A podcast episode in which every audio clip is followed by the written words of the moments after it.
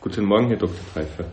Ähm, Herr Dr. Pfeiffer, mein Name ist Meier und ähm, ich hätte ein kurzes Anliegen an Sie. Und zwar ähm, ein Angehöriger von mir, ähm, der leidet an MS, beziehungsweise es wird vermutet, dass er an MS leidet. Also der Hausarzt, ähm, den kennt es vielleicht, der Dr. Tischler hat das diagnostiziert oder vermutet, dass er Multiple Sklerose vorliegt. Und ähm, er hat mich jetzt an Sie weiterverwiesen. Und ich wollte Sie jetzt einfach mal fragen, ob Sie sich vielleicht kurz die Zeit nehmen könnten und für ein paar Fragen an Sie. Grüß Gott, Herr Meier. Schön, dass Sie da sind. Schön, dass Sie zu mir hergefunden haben. Natürlich, wir können gerne mal uns über die Erkrankung äh, gerne unterhalten. Erzählen Sie mir ein bisschen was, fragen Sie mich, dann Also der Herr Dr. Tischler, also mein Hausarzt, ähm, der hat uns bisher eigentlich nur gesagt, dass es sich um eine chronische Erkrankung handelt und dass sich die Erkrankung auch verschlechtert und dass es auch sein kann, dass man dann vollständig ähm, gelähmt ist oder auch Bewegungseinschränkungen bekommen kann. Aber mehr hat er mir jetzt dazu auch noch nicht gesagt. Und jetzt würde es mich einfach interessieren, weil ich würde gerne meinen Angehörigen auch unterstützen dabei, also bei der Krankheitsbewältigung vor allem auch. Und deshalb würde es mich grundsätzlich interessieren, was genau Multiple Sklerose überhaupt ist. Ja, eine sehr, sehr gute Frage. Ähm, und zwar die Multiple Sklerose. Die Multiple Sklerose, da müssen Sie wissen, das ist ein sehr, sehr großes Krankheitsbild. Die Multiple Sklerose ist auf jeden Fall eine chronisch entzündlich neurologische Erkrankung. Bei der Erkrankung ist halt einfach das Problem, dass halt dort das zentrale Nervensystem betroffen ist. Ähm, prinzipiell vor allem das Gehirn und das Rückenmark. Und man hat halt hier einfach auch das Problem, dass halt, äh, einerseits zur Schädigung der Nervenisolierschicht kommt und natürlich auch leider zum Opfer von Nervenfasern und Nervenzellen. Und wo wir ja das Problem haben bei der multiplen Sklerose, dass halt vor allem die Anfangssymptome meist total unerwartet auftreten und halt auch ohne Ankündigung. Und man kann es halt nicht wirklich so identifizieren, mit was das jetzt zu tun hat. Okay, vielen, vielen Dank schon mal. Ähm, Sie haben jetzt gerade gesagt, Nervenisolierschicht. Ähm, Was ist denn damit gemeint oder was, was passiert denn da genau mit dieser Nervenisolierschicht? Bei der Nervenisolierschicht, ähm, ja, die Nervenisolierschicht, Sie meinen, das ist auch die Myelinschicht, äh, da kann ich Ihnen sagen, das ist halt eine Substanz, die halt von ganz, ganz vielen Nervenfasern umgeben ist. Und die darunter liegenden Nervenfasern, wie im Gehirn, in den Augen und im Rückenmark, werden stückweise beschädigt oder zerstört. Okay, habe ich das schon mal verstanden. Ähm, Und was wären jetzt dann so typische Ursachen oder Auslöser von der MS? Weil da haben wir jetzt der Hausarzt, der Herr Dr. Tischler, eigentlich noch relativ wenig ähm, berichten können. Mhm. Ah Ja, typische Ursachen. Ja, da haben wir jetzt schon das Problem. Das wird jetzt nicht ein wenig verwundern, aber wir haben uns in der Medizin noch nicht wirklich schlüssig, was so die Hauptursachen für Multiple Sklerose ist. Das Wahrscheinlichste ist halt einfach, dass halt die Betroffenen, ich weiß nicht, wie es bei einem Angehörigen ist, ob der mal ein Herpesvirus gehabt hat, davon ähm, geht man sehr wahrscheinlich aus, oder natürlich ein Retrovirus. Und da ist halt einfach das Problem, dass unser Immunsystem, ich glaube, Ihnen ist bekannt, was das Immunsystem alles hier macht, dass es halt einfach da veranlasst ist, halt einfach dieses körpereigene Gewebe zu attackieren. Da haben wir halt einfach das Problem mit dem Herpesvirus. Okay, also grundsätzlich, ich glaube sogar, dass mein Angehöriger schon ein Herpesvirus hatte, soweit ich das jetzt, soweit ich mich noch erinnern kann. Und wie sieht es dann grundsätzlich aus? Oder Dr. Tischler meinte, dass es dann auch zu Schüben kommen kann oder dass sich die Krankheit dann auch verschlimmern könnte? Ja, Schübe, ja, das ist äh, ein sehr interessantes Thema. Ähm, beim Schub, da haben wir halt einfach das Problem, dass halt, ja, dass halt vor allem das Thema Stress halt einfach äh, die Multiple Sklerose natürlich auch verschlimmern kann. Auch solche Sachen wie der Schlafmangel, einfach zu wenig Schlaf kann halt einfach so einen Multiple Sklerosenschub fördern. Medikamente, ich weiß ja nicht, was ein Angehöriger an Medikamenten momentan nimmt, haben äh, das Thema Rauchen, auch natürlich auch fieberhafte Infekte, das kann natürlich alles sehr Schub äh, verschlimmern und auch fördern. Genau. Okay. Und wie ist es dann grundsätzlich, ähm, weil bei meinem Angehörigen, also ich konnte dazu nicht wirklich Symptome feststellen. Also das Einzige, was mir bisher so aufgefallen ist, er ist halt meistens sehr müde und wenn man irgendwas mit ihm machen möchte, dann ist er meistens so niedergeschlagen, also ich würde schon fast sagen depressiv. Er kann sich eigentlich zu nichts mehr motivieren. Und das hat mich schon ein bisschen gewundert. Mhm. Mhm. Ja, da haben wir ja schon direkt eigentlich so die Anfangssymptome, die man bei einer MS hindeuten kann. Muss aber nicht gleich unbedingt der MS sein muss, aber da haben wir schon die ersten Symptome. Vor allem das mit der, dem, mit der Erschöpfung, das ist ja die typische Fatigue. Ja, da haben wir das. Ähm, vor allem im Bereich der Kognition. Ich weiß nicht, ob ein Angehöriger teilweise schon leichte Gedächtnisprobleme hat. Ob einer da vielleicht in der letzten Zeit einmal was aufgefallen ist oder in den letzten Wochen, Monate vielleicht einmal. Also wenn's, wenn ich jetzt näher drüber nachdenke, habe ich eigentlich schon das Gefühl gehabt, dass, dass er kognitiv also ein bisschen abgebaut mhm. hat und dann immer ganz so belastungsfähig ist oder dass er so die Aufmerksamkeit oder Konzentration eigentlich also fast nachgelassen hat. Also jetzt, wo Sie sagen, mhm. dann habe ich das eigentlich schon feststellen können. Mhm. Ja, das, das habe ich mir jetzt eigentlich echt schon denken können. Depressionen haben Sie auch schon erwähnt, äh, depressive Verstimmungen, dass er die schon etwas länger hat. Ich weiß nicht, wie bei einer mit, äh, mit dem Gleichgewichts, Gleichgewicht und Koordination ausschaut. Jetzt haben Sie, sehen da irgendwas auf, mit, äh, dass er gestörte Bewegungskoordinationen vielleicht hat. Also da muss ich sagen, dass mir bisher eigentlich noch nichts aufgefallen, mhm. weil der Dr. Tischer, der hat mir gesagt, dass es zu Bewegungseinschränkungen kommen kann, aber da ist mir jetzt eigentlich persönlich nichts aufgefallen. Und der hat sich eigentlich auch nie über irgendwie solche Sachen beschwert oder sowas einmal geäußert in die Richtung, deshalb ähm, könnte ich da jetzt nichts genaueres dazu sagen. Okay, okay. Ja, das ist gut zu wissen.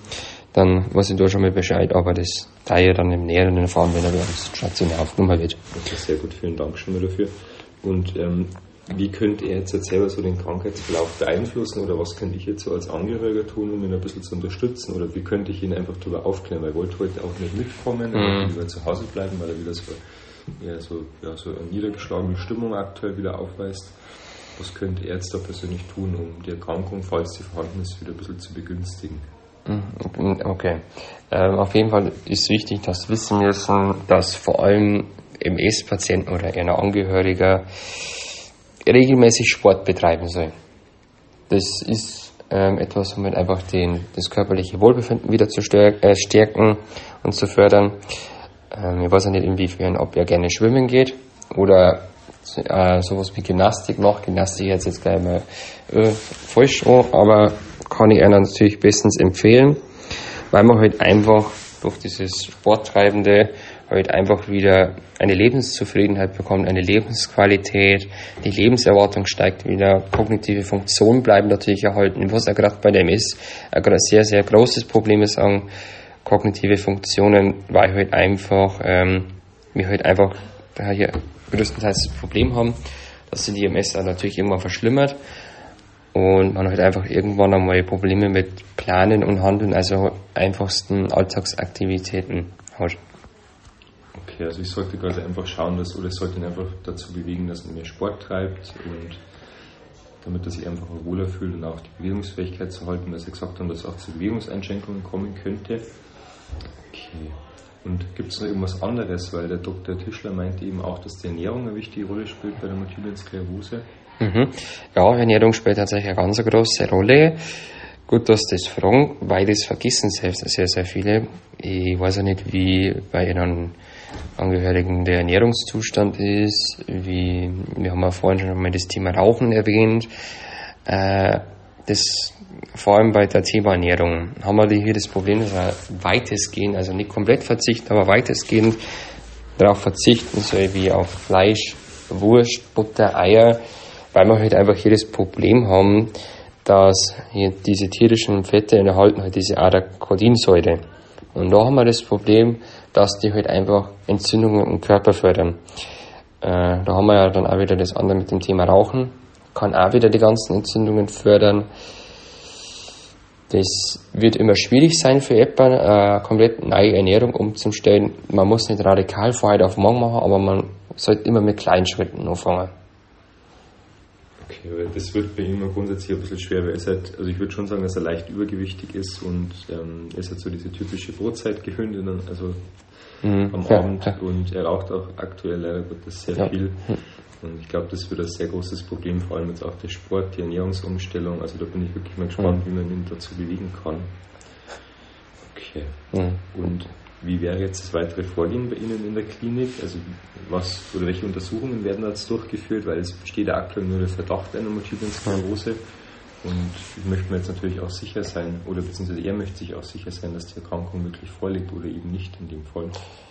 Also als allererst, wenn er bei uns stationär aufgenommen wird, da ich mit ihm auf jeden Fall erstmal äh, ein Gespräch suche und ein Gespräch führen, wie er die Erkrankung vor allem aufgefasst hat, wie es ihm in der letzten Zeit körperlich und psychisch gegangen ist.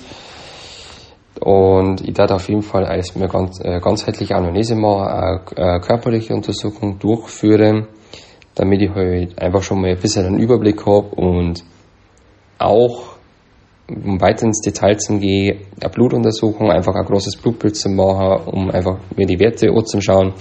Solche Sachen wie Ultraschall da machen und auf jeden Fall auch Röntgen im Bereich des Gehirns.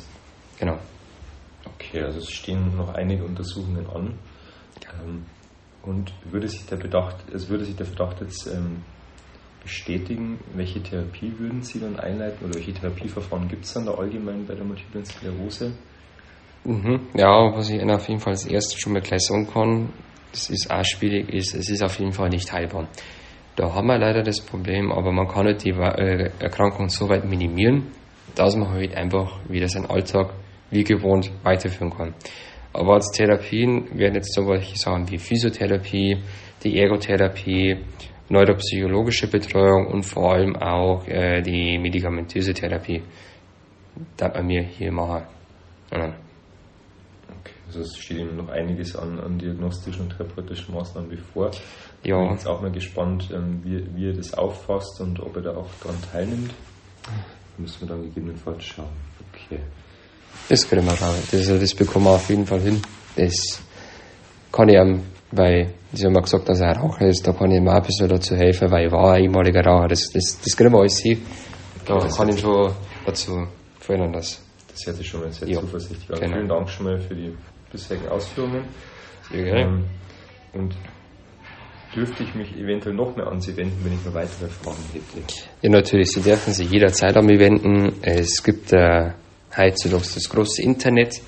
Da können Sie sich auch ähm, informieren und recherchieren, wie zum Beispiel gibt's, äh, äh es gibt auch eine App dafür, für VMS, gibt es auch extra, die kann ich Ihnen im Nachhinein mitgeben. Ich kann Ihnen auch gleich ein paar Fachzeitschriften mitgeben, die äh, alles weil sie nochmal ähm, ordentlich für sie beantworten können. Dann gibt es auch noch natürlich auch Selbsthilfegruppen, da kann ich Ihnen auch gleich mal eine Telefonnummer mitgeben. Und äh, Sie können da nochmal äh, mit dem Hausarzt nochmal ein Gespräch suchen. Da. Oder auch mit mir. Ich bin, wir, wir haben ja jederzeit da. Okay, Herr Dr. Pfeiffer, vielen Dank schon mal. Also das wäre jetzt wirklich schon sehr, sehr gut, dass, also dass ihr andere Stellen oder andere Möglichkeiten habt, an die ihr mir auch nur wenden könnte. Und dann wünsche ich Ihnen einen schönen Nachmittag. Sehr gerne. Danke, dass Sie da waren. Gerne. Bis zum nächsten Mal. Bis zum nächsten Mal. Bleiben Sie gesund. Wiederschauen. Wünsche Ihnen auch Wiederschauen.